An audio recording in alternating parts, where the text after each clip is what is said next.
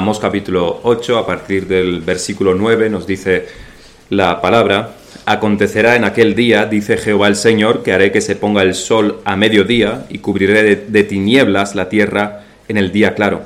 Y cambiaré vuestras fiestas en lloro, todos vuestros cantares en lamentaciones, y haré poner cilicio sobre todo lomo y que se rape toda cabeza. Y la volveré como en llanto de unigénito, y su postrimería como día amargo. He aquí vienen días, dice Jehová el Señor, en los cuales enviaré hambre a la tierra, no hambre de pan ni sed de agua, sino de oír la palabra de, Jehová. E irán errantes de mar a mar, desde el norte hasta el oriente, discurrirán buscando palabra de Jehová y no la hallarán. En aquel tiempo las doncellas hermosas y los jóvenes desmayarán de sed. Los que juran por el pecado de Samaria y dicen, por tu Dios, Odán, y por el camino de Berseba, caerán, y nunca más se levantarán. Como ya llevamos más de una veintena de sermones en el libro de Amós solamente, ya no hablamos de todos los profetas menores, que este es el tercero, vamos a hacer un poco de, pausa para ver dónde estamos, porque llevamos más de 20 sermones, quizás hayamos perdido, nos hayamos perdido un poco en, el, en este bosque, en este pequeño bosque de sermones, y no sabemos ni siquiera lo que estamos viendo, dónde estamos, en qué lugar de la Biblia, salvo cuando lo abrimos para la lectura inicial. Entonces recordamos que el profeta Amós es uno de los profetas menores. Amós es uno de los libros que conforman los, lo que llamamos los profetas menores.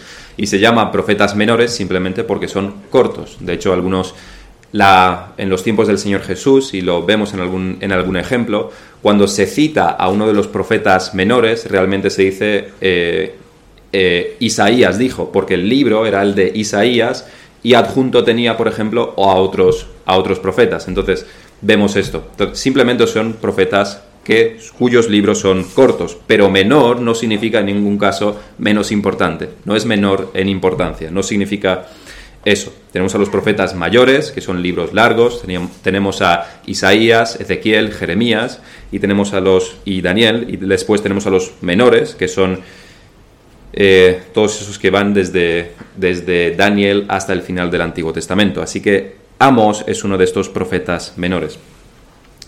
¿Dónde discurre la profecía de Amos? Amos es un profeta, Dios le dio su palabra para, para que la llevara a su pueblo. ¿Dónde discurre esto? Discurre, aunque Amos es del reino de Judá, del sur, discurre en el reino del norte, en el reino de Israel. Dios lo llama desde el sur para ir al norte y llevar su palabra a los del norte. Israel, el reino del norte, ya tuvo muchos profetas antes. Los más eh, destacados son Elías y Eliseo. Son de los profetas, de hecho, más destacados de todas las escrituras en cuanto a los milagros. Los demás profetas no hicieron tantos milagros. Ellos sí, y eran de Israel rechazados, por supuesto, como estamos viendo en, el, en la vida de Eliseo. Así que Dios en esta ocasión coge a un hombre del reino del sur y lo lleva para que les predique. Si no escuchan a los que son de su propia tierra, quizás escuchen a los que, a los que son de fuera. Vemos que tampoco, por supuesto, no era ese el problema. Así que es en el reino del norte. Recordamos también que el reino del norte, su grandísimo problema es que desde la separación de, que vino después de Salomón con Roboam y Jeroboam, su mayor problema es que no servían a Dios de acuerdo a lo que Dios demandaba. Ellos pusieron sus propios lugares de culto y adoraban a Dios tal como a ellos les parecía. Este era su gran problema y lo tuvieron durante casi 300 años. Cuando miramos las genealogías de los, de los reyes, cuando vemos en crónicas y en reyes, los reyes de Israel y de Judá, vemos que en Judá hubo muchas veces, quizá me pase con lo de muchas, pero hubo bastantes veces, algunas veces por lo menos, reyes reformadores que descubrieron la ley de Dios, tenemos a Josías, tenemos a Ezequías y unos cuantos más, que quisieron hacer la voluntad de Dios, que limpiaron la tierra de, de sus maldades, de los ídolos, que otros muchos reyes también en Judá eh, trajeron y implementaron su, su culto. Pero en el reino del norte lo que nos encontramos es que no hay ningún rey que haga lo bueno, ninguno. A lo largo de 300 años no hay ninguno que sea de acuerdo a la voluntad de Dios. Son todos corruptos, son todos idólatras. Todos, absolutamente todos. A todos se les dice que fueron como su padre Roboam, aunque no siempre es padre, porque muchas veces las genealogías también se rompieron debido precisamente a su pecado. Después, ¿cuál es eh, el, tiempo de esto? Pues ocurre, la profecía de Amos ocurre entre el 790 y el 750, siglo 8, octavo antes de Cristo, y recordamos que por el 710 más o menos viene la destrucción final de Israel. Asiria conquista Israel y lo destruye para siempre. Ya nunca más volverá a ser lo que, lo que era. Así que ocurre unas cuantas décadas antes. Y recordamos también que cuando Amos está predicando, es un tiempo de relativa prosperidad. Antes pasaron tiempos eh, menos prósperos, con hambrunas, etc. Pero ahora está pasando, están pasando por un tiempo de prosperidad, porque el rey de Siria, la potencia de Siria había caído y entonces tienen cierta prosperidad. Por supuesto que cuando el corazón humano ve que tiene prosperidad, piensa automáticamente que bien estoy haciendo las cosas. Eso no es así. Es la palabra de Dios aquella que nos dice si hacemos bien o mal las cosas, no nuestra experiencia. Y el mensaje de Amós es una de condena de sus pecados. Y sus pecados, recordamos, son, como vamos a ver también, son por un lado religiosos en cuanto a su culto corrupto, la adoración a Dios corrupta, y por otro lado sus pecados son sociales, en cuanto a la justicia, no justicia social, que eso es otra, es otra cosa. Pero en cuanto al amor al prójimo, tienen grandes pecados en cuanto al amor al prójimo, que aplicado a una sociedad, el amor aplicado a una sociedad se traduce en justicia. No había justicia. Y por tanto, lo que el profeta les trae es que si siguen así, habrá juicio y los llama muchas veces a arrepentimiento. Esa es la manera de evitar este juicio. Y decíamos también que no es menos importante que Amós es del reino del sur, es del reino de Judá, y no solamente eso, sino que no es un hijo de profeta, no es un personaje destacado, sino que era boyero, era simplemente un ganadero, que se pobre además, que se dedicaba a eso, a eso mismo. Así que Dios usa a este hombre, igual que escogió a todos los pesca a muchos pescadores y gente no influyente como discípulos del Señor Jesús, así también eligió a este Amos. Ahora, en estos versículos que hemos leído, nos ocupan que estos versículos que nos ocupan, hay tres cosas que debemos resaltar. La primera de estas cosas es el juicio. Como decimos, este es el mensaje principal de Amós. El juicio se menciona prácticamente en todos los capítulos. De hecho, el libro mismo empieza directamente, después de la presentación, corta presentación de Amós, empieza directamente con el juicio a las naciones en este caso. Pero comienza con el juicio. Por lo que en el primer punto lo que vamos a ver es por qué tanto juicio, por qué tanto juicio. En el segundo punto vamos a ver el que es uno de los versículos más citados de la Biblia, el que habla sobre el hambre de la palabra de Dios, el hambre de la palabra de Dios. Es desde luego uno de los versículos más citados y más conocidos. El Señor enviará una sequía, pero una sequía de su palabra en esta ocasión. Ya les envió mucho, muchas veces antes sequías de agua, pero ahora les va a enviar una sequía de su palabra. En el tercer punto vamos a ver una expresión ciertamente curiosa que encontramos en el texto, en el último de los versículos, el 14, que dice, los que juran por el pecado de Samaria. ¿Quién puede jurar por su pecado? ¿Qué significa esto? Es una cosa que tiene profundas implicaciones para nosotros. Así que nuestro primer punto, el juicio. Lo que constantemente se repite en este libro, así como en muchos otros profetas. Hasta la saciedad, podríamos decir. El tema es el juicio. ¿Por qué tanto hablar del juicio? ¿Por qué tantas amenazas? ¿Son amenazas solamente? Antes de contestar a esto vamos a ver las razones de este juicio. ¿Cuáles son las razones por las que el juicio de Dios va a venir? ¿Por qué el juicio? Lo que vemos constantemente en el libro de Amós es que el juicio viene por dos motivos, como decíamos. Por la corrupción de la adoración por un lado y por la corrupción de la justicia en la nación por otro lado. Es decir, se atenta contra la primera tabla de la ley y se atenta contra la segunda tabla de la ley. Ama a tu Dios, ellos no lo hacen con su, con su adoración corrupta. Ama a tu prójimo, ellos no lo hacen porque han destruido todo sentido de justicia. Y esto puede ser, sonar simplista, simplemente están atentando contra eh, la primera tabla y la segunda tabla, pero es lo que motiva encontramos que esto es lo que motiva el juicio de Dios. No obedecer sus mandamientos. Es muy simple, realmente. No es simplista, por otro lado, porque hay mil maneras en las que los hombres quebrantan la ley de Dios. Veíamos en el sermón anterior que uno de los pecados de los que se les acusa en cuanto a la primera tabla de la ley es con respecto al día de reposo. Dice, dicen, ¿cuándo pasará el mes? ¿Cuándo pasará la semana? Es decir, ¿cuándo se terminará ya el día de reposo para que podamos volver a nuestros negocios? Que es lo que realmente nos importa. No es que quebranten el día de reposo físicamente, no, no, ellos cumplían y respetaban este día de reposo. No es que ellos trabajasen en el día de reposo contrario a los mandamientos de Dios. No, no. Tampoco los fariseos lo hacían. No trabajaban, ¿verdad? Pero lo que este versículo nos dice es que lo hacían de mala gana, igual que los fariseos, descontentos y sin que su corazón estuviera involucrado en esto. Pero eso no es obediencia. Si les decimos a uno de nuestros hijos que haga algo y lo hace, pero lo hace con lloriqueos y queja y lo hace a regañadientes, eso no es obediencia. Habrán cumplido, habremos conseguido que hagan lo que queríamos que, que hicieran, pero solamente su cuerpo está involucrado, no su corazón. No es esa la obediencia que Dios requiere de nosotros. Desde luego habrá situaciones en las que los nuestros sentimientos y nuestras emociones no nos acompañen y debemos cumplir con lo que debemos hacer sin más. Pero esa debe ser la excepción.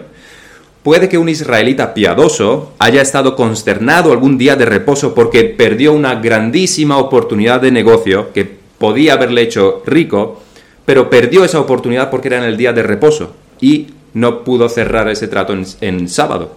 Y puede que haya pecado y, tenga la tentación de pecar cada vez que piensa en ello, en lo mucho que ha perdido por el día de reposo. Pero sabría, igual que nosotros debemos saber, que Dios no requiere solamente que cumplamos la ley externamente, Dios requiere que amemos su ley, que la obedezcamos de corazón, que busquemos hacerlo con gratitud y gozo y contentamiento. Un cristiano que se queja constantemente es un mal cristiano. Y más que ser luz, más que hacer luz, se asemeja a una de esas varitas de incienso que quemamos, que saca humo, pero no da nada de luz. Humo que hace que tus ojos estén llorosos.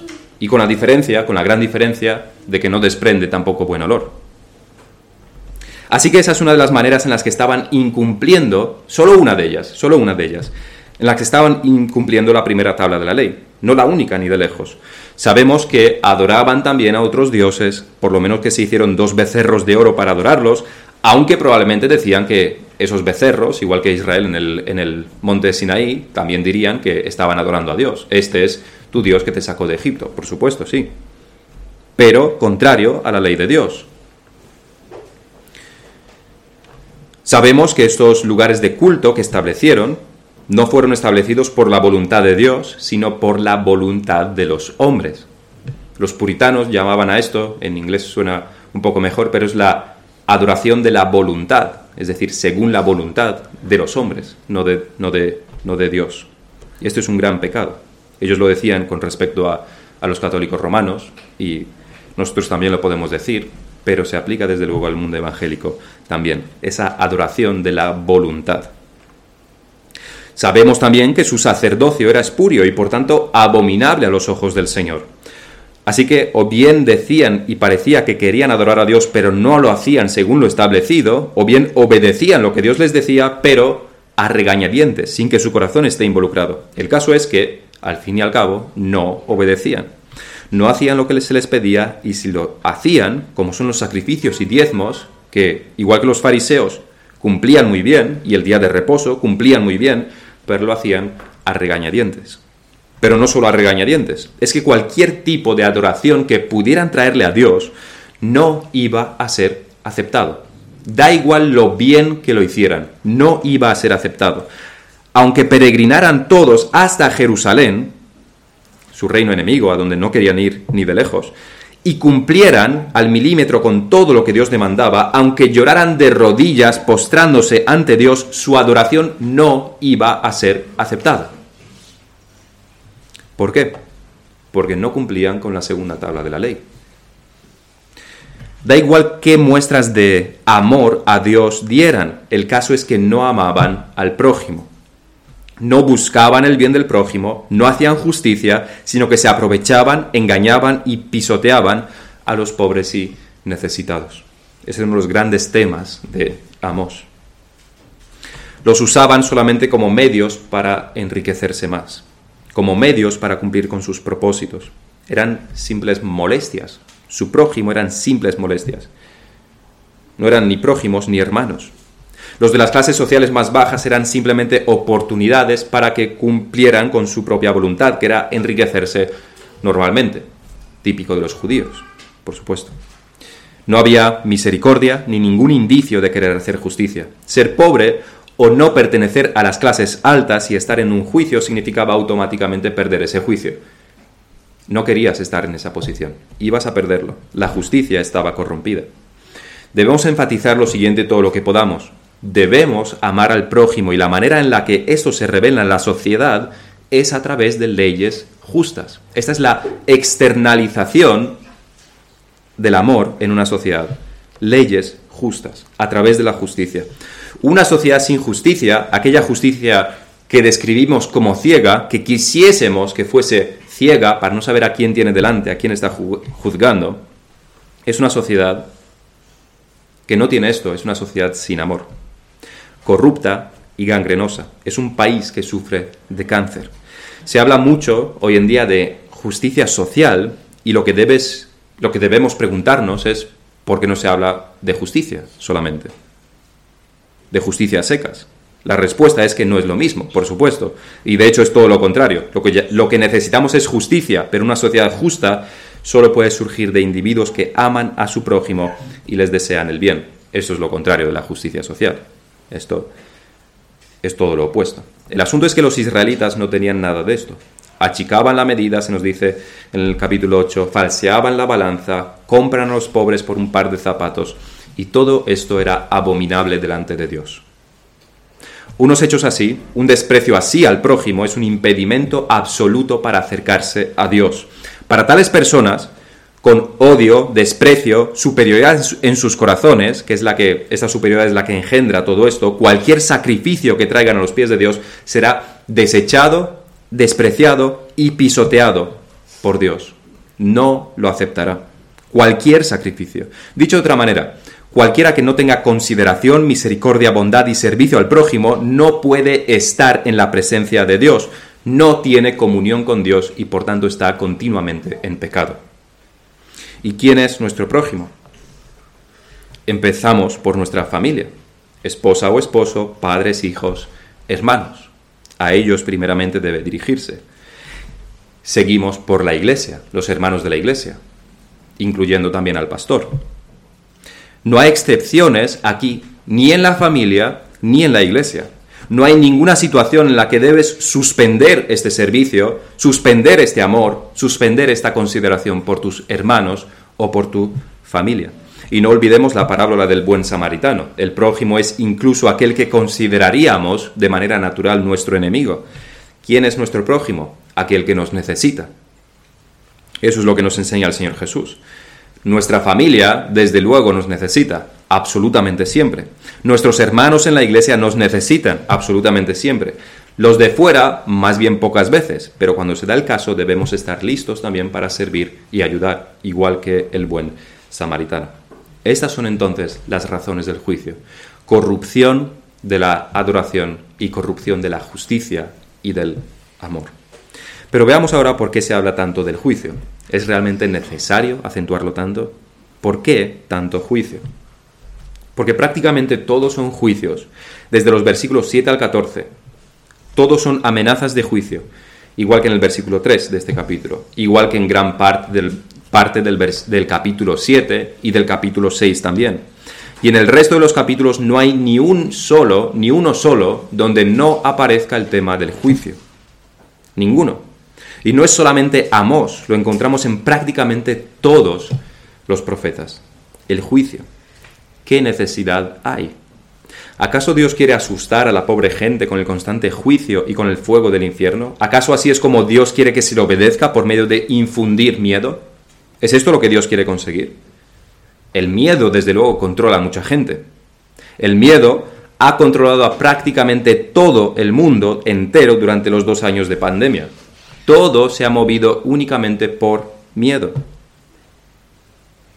Un pastor dijo lo siguiente sobre la pregunta de cuál es la primera tentación por la que debemos preocuparnos en resistir en tiempos de pandemia. Dice, diría que la primera tentación que debemos estar determinados a resistir es la tentación de permitir el miedo. Por eso debemos comenzar con nuestro entendimiento de quién es Dios, porque queremos ser temedores de Dios, no temedores de microbios. Así que recuerda que Dios tiene el control absoluto sobre todas las cosas, incluidos todos los eventos en un templo de pandemia y confusión. Y recuerda que Dios es siempre bueno todo el tiempo. Esto te ayuda a descansar en Él y darle gracias por lo que está ocurriendo. Pero es este miedo que el mundo entero tuvo lo que Dios quiere, quiere que nos domine, este terror al futuro que tantos tienen. Un comentarista nos dice sobre este texto de Amós, observemos que el juicio no viene sin advertencia previa. Por intermedio de Amós, Dios ofrece no el análisis de un peligro existente, sino la advertencia de un peligro por venir. Es así como las predicciones del Antiguo Testamento no satisfacen una mera curiosidad carnal con respecto al futuro, como podemos decir que es, el horóscopo que está en todas las revistas, una mera curiosidad carnal con respecto al futuro, sino que contienen un contenido moral. Hablan del futuro a fin de preparar al hombre para el futuro. La profecía dice, vienen días para que el tiempo antes de su llegada se ocupe con el máximo provecho y los peligros que amenazan no caigan sobre un pueblo desamparado y desprevenido.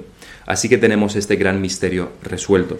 ¿Por qué tanto juicio? ¿Por qué se habla sobre que va a venir el juicio, va a venir el juicio en el futuro? Para que hagas algo en el presente, para que te prepares para el futuro. Todo lo que se dice sobre el futuro es porque tiene una aplicación presente. ¿Por qué se les habla del juicio? Para que vean su pecado ahora, para que vean la gravedad de su pecado, para que, para que sepan que así no pueden seguir, no pueden continuar por este camino. Y si continúan, el juicio de cierto vendrá.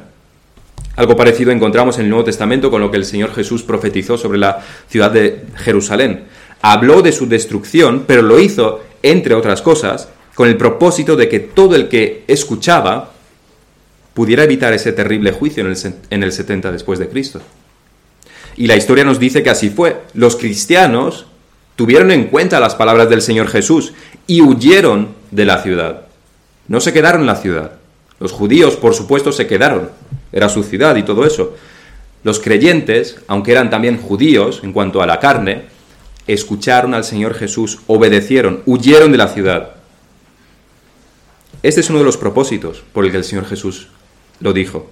El otro, por supuesto, tiene que ver con la salvación misma y la caída del antiguo orden de las cosas. El templo ya no podía existir, porque el templo es Jesucristo. Pero el punto es este. Dios quiere que cuando escuchemos sobre el juicio hagamos algo en el presente. No adoptar una actitud fatalista de Dios nos va a juzgar, pues nos moriremos de tristeza hasta que este juicio venga no podemos hacer absolutamente nada, estamos de brazos cruzados y triste, vamos a morir tristemente porque no podemos hacer nada para cuando el juicio venga. No es, no es eso lo que, lo que Dios quiere. Tampoco una actitud de comamos y bebamos, seamos peores todavía si puede ser, porque el juicio de todos modos vendrá. ¿Por qué nos habla Dios del futuro? Para que corrijamos el presente, para que actuemos en el presente. No es para tener una actitud fatalista en la que solamente podemos esperar, sin ninguna esperanza, la destrucción. Ni una actitud de sigamos pecando porque, ¿qué más da? No, no. Cuando Dios habla del juicio es porque quiere que hagamos algo en el presente. Calvino acentúa, cuando está hablando sobre las palabras de juicio de los profetas menores, que el remanente que existía, desde luego, siempre era sensible a la palabra. Siempre fue sensible a la palabra. Y por tanto, aunque no estaba en sus manos cambiar el rumbo de la nación, sí podían, por ejemplo, emigrar a Judá. Podían escapar de este juicio, podían huir. Si ellos eran sensibles a las palabras de Amós, lo que harían sería irse de Israel. Pero esto de la sensibilidad a la palabra nos introduce también a nuestro segundo punto, el hambre de la palabra, el hambre de la palabra. El versículo 11 dice, aquí vienen días, dice Jehová el Señor, en los cuales enviaré hambre a la tierra. No hambre de, de pan, ni sed de agua, sino de oír la palabra de Jehová. E irán errantes de mar a mar, desde el norte hasta el oriente, discurrirán buscando palabra de Jehová y no la hallarán. El peso de estas palabras no puede ser subestimado. Mejor sería que el hambre fuese de pan y la sed de agua, porque las consecuencias serían menores. Sería menos grave. En las Escrituras hay un triste episodio en que vemos este castigo de Dios en acción, este juicio de Dios con claridad, pero no para una nación, sino para un hombre, el rey Saúl, el primer rey de Israel. Y es que después de la muerte de Samuel, cuando los filisteos se reunieron para atacar con todas sus fuerzas a Israel, y probablemente la causa sea que Samuel murió, entonces estaban, digamos, indefensos, ellos sabían cuál era su estado sin Samuel, el gran profeta del Señor, los filisteos se reunieron para atacar. Y Saúl tuvo miedo. Cuando vio el campamento de los filisteos, lo numerosos que eran, todas las fuerzas que habían aunado, todos sus soldados, tuvo miedo, este miedo del que antes hablábamos, que le dominó. Y por tanto quería, Saúl en este caso, quería que Dios le hablara para saber qué hacer. Tenía miedo. Recordemos que este era el Saúl que desobedeció las claras palabras de Dios, que dejó que la envidia y la sed de poder se adueñaran de su corazón y persiguió durante muchos años a David, inocente, y cometió verdaderas atrocidades como ocurrió con los sacerdotes de Nob. El mismo Saúl, ahora, ahora, quería buscar a Jehová. El primer libro de Samuel 28.6 dice, y consultó Saúl a Jehová, pero Jehová no le respondió, ni por sueños, ni por Urim, ni por Urim, ni por profetas. Dios no le contestó a Saúl. Había cerrado la puerta. Saúl, con sus manos manchadas de sangre, ya no iba a ser escuchado. Realmente es lo que antes decíamos, una conducta injusta, pecaminosa, una falta total de amor y bondad y misericordia hacia el prójimo, como es en este caso hacia David, que lo tuvo durante toda su vida, nos invalida totalmente para adorar a Dios. No podemos venir delante de Dios con las manos manchadas de estos pecados. No podemos adorar a Dios con el pecado todavía dueño de nuestros corazones. Y este era Saúl. No nos debe sorprender que Saúl fuese un arquetipo de lo que sería Israel más tarde, en su conducta hacia su prójimo, su desobediencia clara a la palabra y finalmente una muerte indigna y en medio de su propia vergüenza al no ser escuchado por Dios. Así terminaría también Israel igual que Saúl. Eso es lo que Amós les estaba profetizando, que acabarían igual que Saúl, no escuchados por Dios y destruidos, de cierto, porque su pecado es el mismo. Vamos a ver en este punto también el motivo del juicio, las consecuencias del juicio y la respuesta del hombre a este juicio que nos puede sorprender. Primero, el motivo de este juicio. Realmente es difícil que fallemos aquí. ¿Cuál es la razón por la que Dios enviará hambre y sed de su palabra. Claramente es porque ahora que existe, que está esta palabra predicada, en este caso por Amós, no es escuchada, no es apreciada, no es practicada. Por tanto, ya que no sirve de nada, pues se les quita. Si de todos modos no te sirve de nada, eso es igual que si un hijo se está quejando de todas las maneras posibles porque su postre es más pequeño, no está tan dulce como ayer, preferiría otra cosa, etc. Lo que mejor que podemos hacer es, es quitárselo y por supuesto no darle lo que está pidiendo. Es así como Dios trata con nosotros en muchas áreas. Es una buena lección para el contentamiento. Te estás quejando por lo que tienes, se te quita entonces lo que tienes. ¿Está Dios, nos debemos preguntar, ¿está Dios obligado a darnos su palabra? No, por supuesto que no. De entre todas las naciones de la tierra, eligió a una de las naciones más pequeñas para darle su ley, únicamente a ellos, y hablarles por medio de los profetas, únicamente a ellos. Dios no le debe nada a nadie, no es deudor a nadie. Pero esto no se puede decir en nuestros días, porque Dios debe ser aquella, aquel clase de ser que hace la vista gorda y está obligado a perdonarte al final aunque toda tu vida no hayas movido un solo dedo para adorar a Dios o para buscar a Dios, o para arrepentirte. La realidad, sin embargo, es la contraria. Si a algo está obligado Dios, es a condenar aquellos que pecan. No obligado por algo externo, sino por su propia naturaleza, por supuesto. Dios tiene misericordia, nos dice el apóstol Pablo, de quien quiere tener misericordia. No tiene ninguna obligación hacia los hombres, tampoco de dar su palabra. Y por tanto, por eso no tiene la obligación de estar infinitamente dándoles a sus hijos, los profetas, para ser despreciados continuamente. ¿Qué nos enseña la parábola que conocemos que el, Señor Jesús contó sobre los labradores malvados? Está muy claro en el texto mismo envió, se nos cuenta en la parábola que este, este hombre, este dueño de la vid, envió primero un siervo, lo mataron, envió al segundo también, al tercero y después finalmente a su, a su hijo y también lo mataron. Cuando venga pues el señor de la viña, preguntó el Señor Jesús, ¿qué hará aquellos labradores? Y le dijeron, a los malos destruirá sin misericordia y arrendará su viña a otros labradores que le paguen el fruto a su tiempo. Dios envió a sus hijos, a sus hijos, los profetas, a quienes el Señor amaba, los envió a Israel y los maltrataron. Envió a su Hijo finalmente y lo crucificaron. ¿No vendrá Dios a juzgar? ¿No destruirá sin misericordia, como en la parábola, aquel día? La respuesta es que sí. Por supuesto que sí. Dios hará esto, contrario a, las, a los pensamientos y a las filosofías de nuestros días, que están incluso en las iglesias. Dios no está obligado a perdonar y no lo hará. Sin el Señor Jesucristo, sin arrepentimiento, queremos decir. Ahora, ¿por qué es tan terrible este juicio? ¿Qué es lo que lo hace especialmente terrible más que los otros juicios? Es porque tiene que ver con la salvación misma. Sin palabra no hay salvación. La fe viene por el oír y si no hay palabra, no se oye y sin oír no hay fe y sin fe no hay salvación. Por eso es un juicio tan terrible, porque es condena segura. No es meramente la destrucción del cuerpo por medio de hambre y sed, es que es la destrucción del alma, o por lo menos la imposibilidad de que este alma sea salva.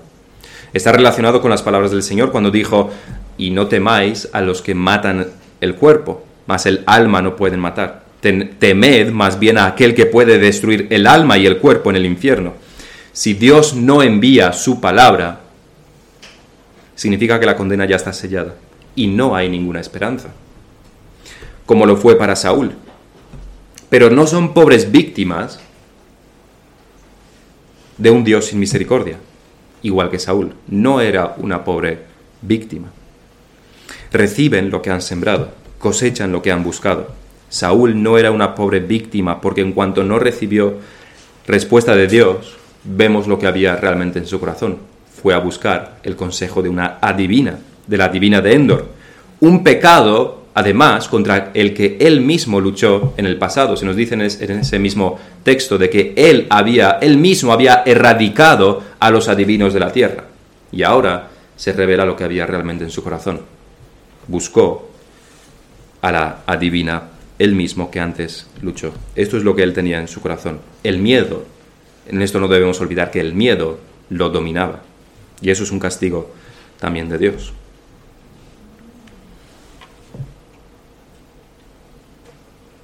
Esta dificultad del rey Saúl reveló su propio corazón, un corazón pecaminoso, sin temor de Dios y mucho temor del hombre.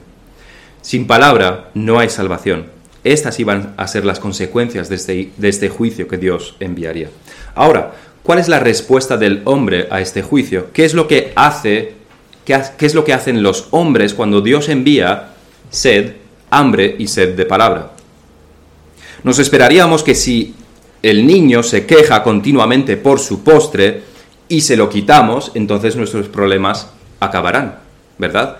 Como cualquier padre sabe, cuando le quitamos un, algo el postre o algo por lo, que, por lo que se quejan nuestros hijos y se lo quitamos, todos los problemas desaparecen. Por supuesto que no. Por supuesto que no. Lágrimas y súplicas es más bien lo que conseguiremos. Y de modo parecido, realmente, es algo que ocurre con este juicio de Dios. No esperaríamos que estén contentos porque ya no les molesta ningún nos esperaríamos, perdón, esperaríamos de, de manera natural, nos esperaríamos que estén contentos porque ya ningún profeta pesado les está molestando. Ya nadie les recuerda lo que deben hacer y lo que están haciendo mal. Ya nadie está señalando sus pecados. Ya nadie les acusará por sus pecados. Todo perfecto entonces, ¿verdad? Ya pueden estar tranquilos. Es lo que buscaban, ¿verdad? Que los profetas les dejen en paz. No. El versículo 12 nos dicen, e irán errantes de mar a mar, desde el norte hasta el oriente, discurrirán buscando palabra de Jehová y no la hallarán. Al igual que hay efusión de emociones cuando le quitamos el postre al niño, del mismo modo lo que el quitar la palabra produce es un movimiento frenético en los hombres, ansiedad, intranquilidad. De mar a mar, de norte a oriente, buscarán, se esforzarán, pero no encontrarán. Pero no estarán tranquilos. La falta de Dios no traerá tranquilidad. La falta de palabra de Dios no les traerá paz. No estarán bien. El mundo, cuando no tengas la palabra y solamente tengas el mundo, el mundo no te llenará.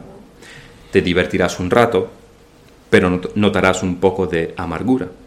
Y la amargura solamente irá a más, hasta que ya no, ya no haya diversión para nada, sino solamente amargura. Y para muchos ahí comienza el tortuoso camino del alcohol, las drogas y toda clase de exceso que intentarán traer de vuelta esa diversión. Pero solo trae más amargura, al fin y al cabo. Pero fijémonos en una cosa, si la traducción es correcta, esta búsqueda que harán nunca que hacen de mar a mar, de norte a oriente, pero nunca buscan al sur. Del este al oeste sí, pero es del norte al oriente, no es del norte al sur, que es donde está el templo, que es donde está Judá, que es donde está Jerusalén. Así que esta búsqueda frenética, esta intranquilidad que sentirán, esta sed que tendrán, no intentarán apagarla buscando a Dios donde Dios está.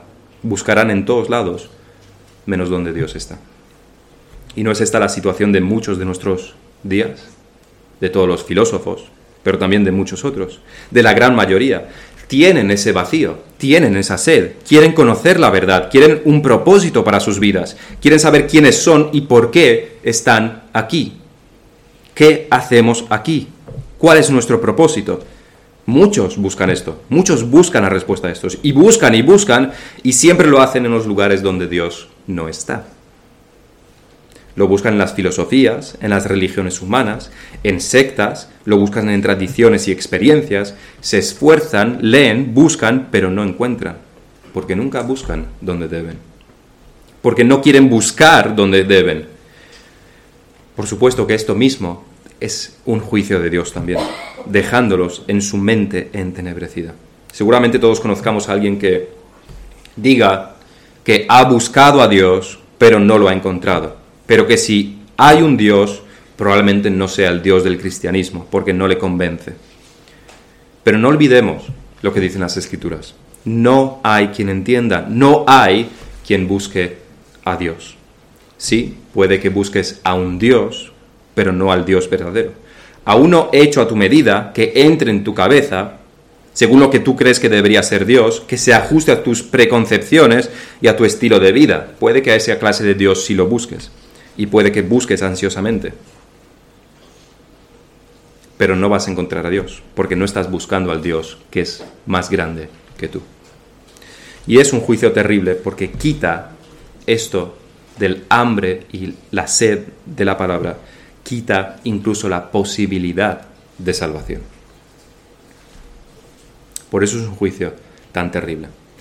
En tercer lugar, el último de nuestros puntos se encuentra en el último versículo del capítulo, el 11, el 14, perdón. Dice, los que juran por el pecado de Samaria y dicen por tu Dios Odán y por el camino de Berseba caerán y nunca más se levantarán. Uno puede entender cuando lee esto por primera vez que hay algunos que juran por su propio pecado. Es decir, que en lugar de jurar por Dios como aquel ser soberano, superior, juran por todo lo contrario, por el pecado. Una, quizás una especie de grosería sin, que se dice sin ningún pudor, como hay tales expresiones desgraciadamente en todos los idiomas. groserías sin ningún pudor que involucran el nombre de Dios. Pero no es a eso a lo que se refiere. Realmente las tres cosas aquí significan lo mismo. Jurar por el, por el pecado de Samaria, jurar por el Dios de Dan y por el camino de Berseba, los tres se refieren a jurar por sus ídolos o por su falsa adoración. A eso es lo que se está refiriendo. Es decir, que juran por sus ídolos en lugar de jurar por Dios. Ponen a sus ídolos en el lugar de Dios. Cuando juran y cuando apelan a una autoridad superior, en vez de ello, en vez de a Dios, apelan a lo que no es nada, a lo que es abominable, a lo que es puro pecado, como todo ídolo lo es. Aquello que es su orgullo, lo que ellos valoran, lo que ellos creen que es superior, es en realidad su vergüenza. Si es algo, es solamente el camino para pecar. Si es algo, es solamente pecado. Y esto debe llevar nuestras miradas a nuestras propias vidas. ¿Cuántas veces aquello que nosotros consideramos nuestros logros y nuestro orgullo no es en realidad nuestra más grande vergüenza delante de Dios? ¿Cuántas veces lo que nosotros valoramos es nada y menos que nada, incluso pecado, delante de Dios? Nos podemos encontrar, por ejemplo, en nuestra sociedad conversaciones en las que uno habla, se jacta sobre lo poco que trabaja en su lugar de trabajo, las numerosas pausas que tiene para tomar café y para fumar, y cómo así evita trabajar casi nada. Y se enorgullece de eso, se jacta de eso, es su orgullo. Cuando simplemente es un perezoso y un vago estafador además, pero se enorgullece de su pecado. O nos encontramos, por ejemplo, mujeres que con el pecho hinchado se enorgullecen de que ellas nunca han obedecido a sus maridos, que nunca se han sometido a sus maridos, que siempre se ha hecho lo que ellas han querido en sus casas, que siempre han sido lo que se dice independientes. Esclavas de Satanás, no han obedecido a sus maridos porque han obedecido a Satanás. Su orgullo es su vergüenza, su pecado. O por supuesto, del otro lado están los hombres orgullosos de cómo engañan a sus, a sus esposas. Un gran signo de masculinidad, dicen, cuando es un signo simplemente de ser macho, en el sentido animal, porque eso es lo que hacen los animales. Y a la misma altura están estos hombres, pero se enorgullecen de lo que es su pecado, su pecado.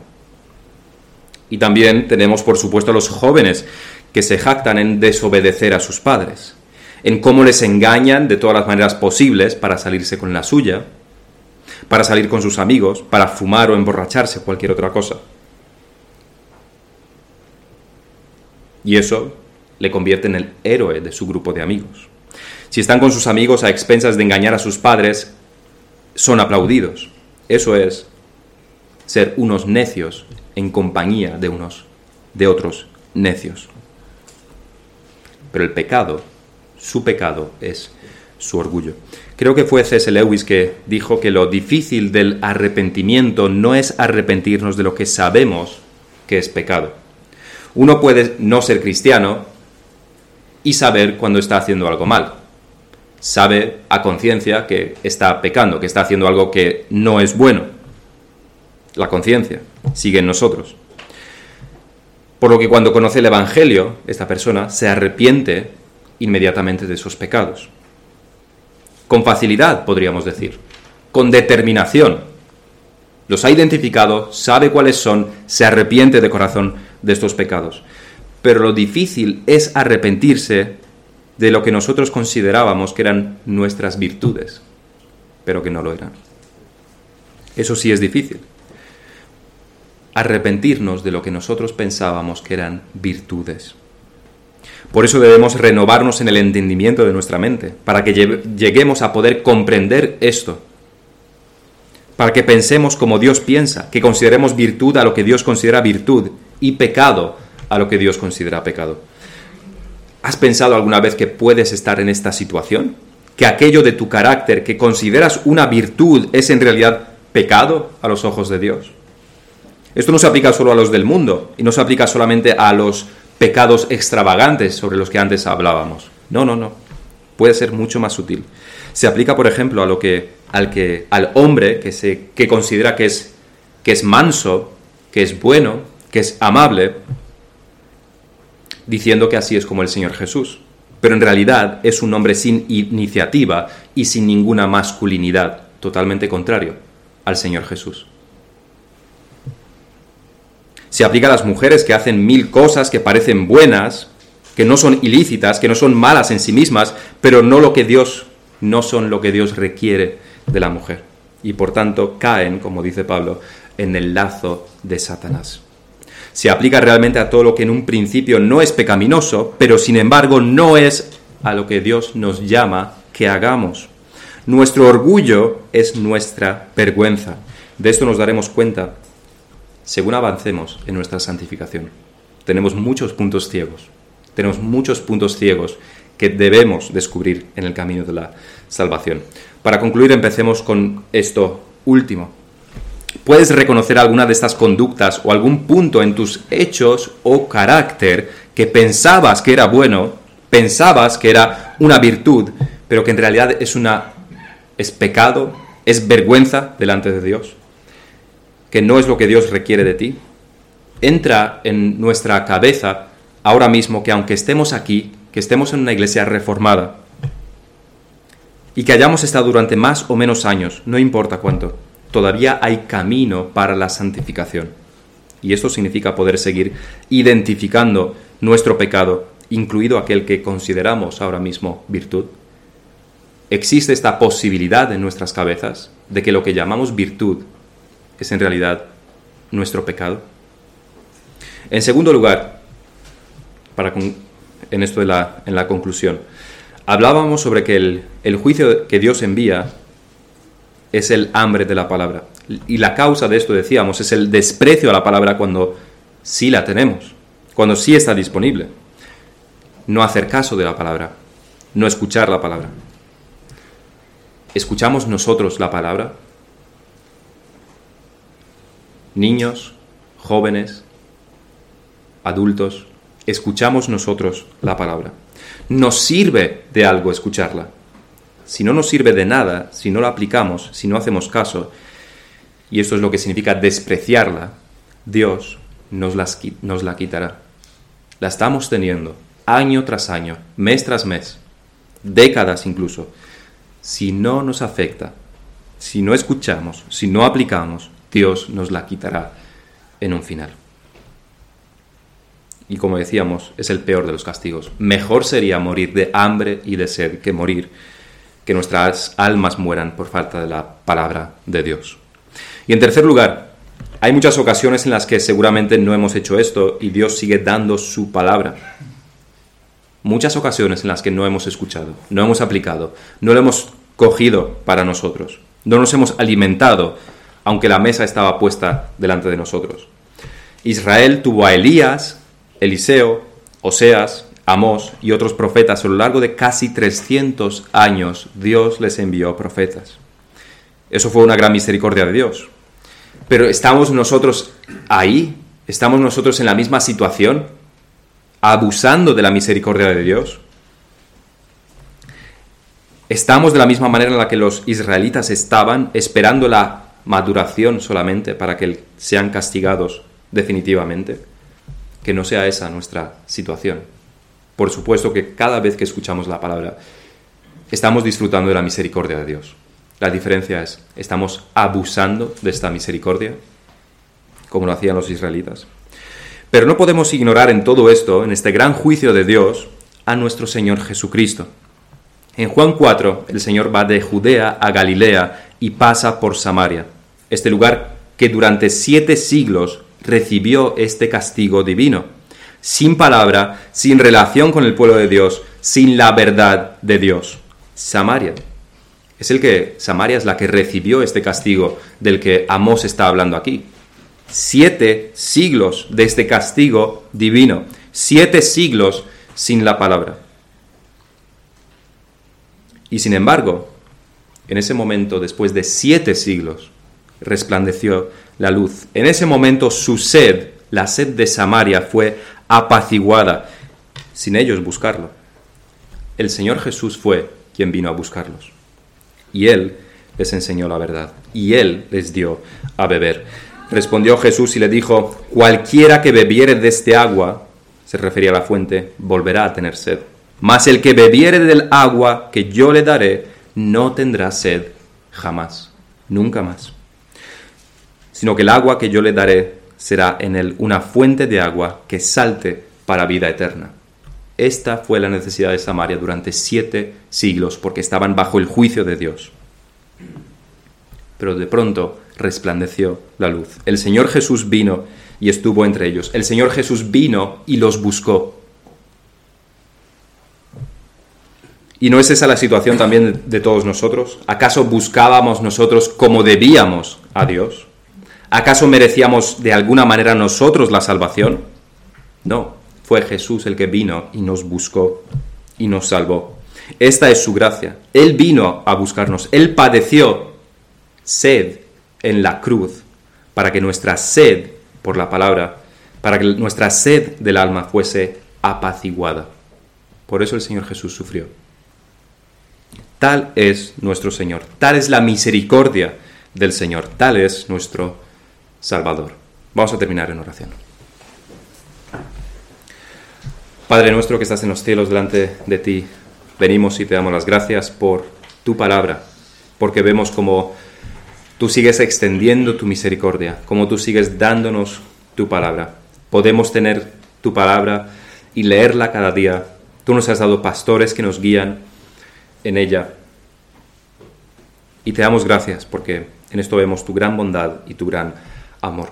Al mismo tiempo sabemos que muchas veces hemos pecado contra ti, que muchas veces no hemos atendido tu palabra, que muchas veces no la hemos aceptado, que muchas veces no la hemos guardado en nuestros corazones. Y sin embargo vemos que tu misericordia sigue. Te pedimos que tú nos ayudes a que no sea esto una constante en nuestra vida, que no sea esta nuestra pauta de conducta, sino que cada vez que tú pones este gran banquete delante de nosotros, que es tu palabra, comamos y bebamos. Y sobre todas las cosas queremos darte las gracias por nuestro Señor Jesucristo, porque Él es aquel que apaciguó nuestra, nuestra sed. Él es aquel que nos dio la verdadera comida y la verdadera, y la verdadera agua porque solamente Él nos dio aquello que nuestras almas necesitábamos, y sin nosotros buscarlo, sin nosotros quererlo, sino solamente por tu gracia, por tu voluntad, por tu gran amor con el que nos has amado. Te damos gracias por todo esto en el nombre del Señor Jesucristo. Amén.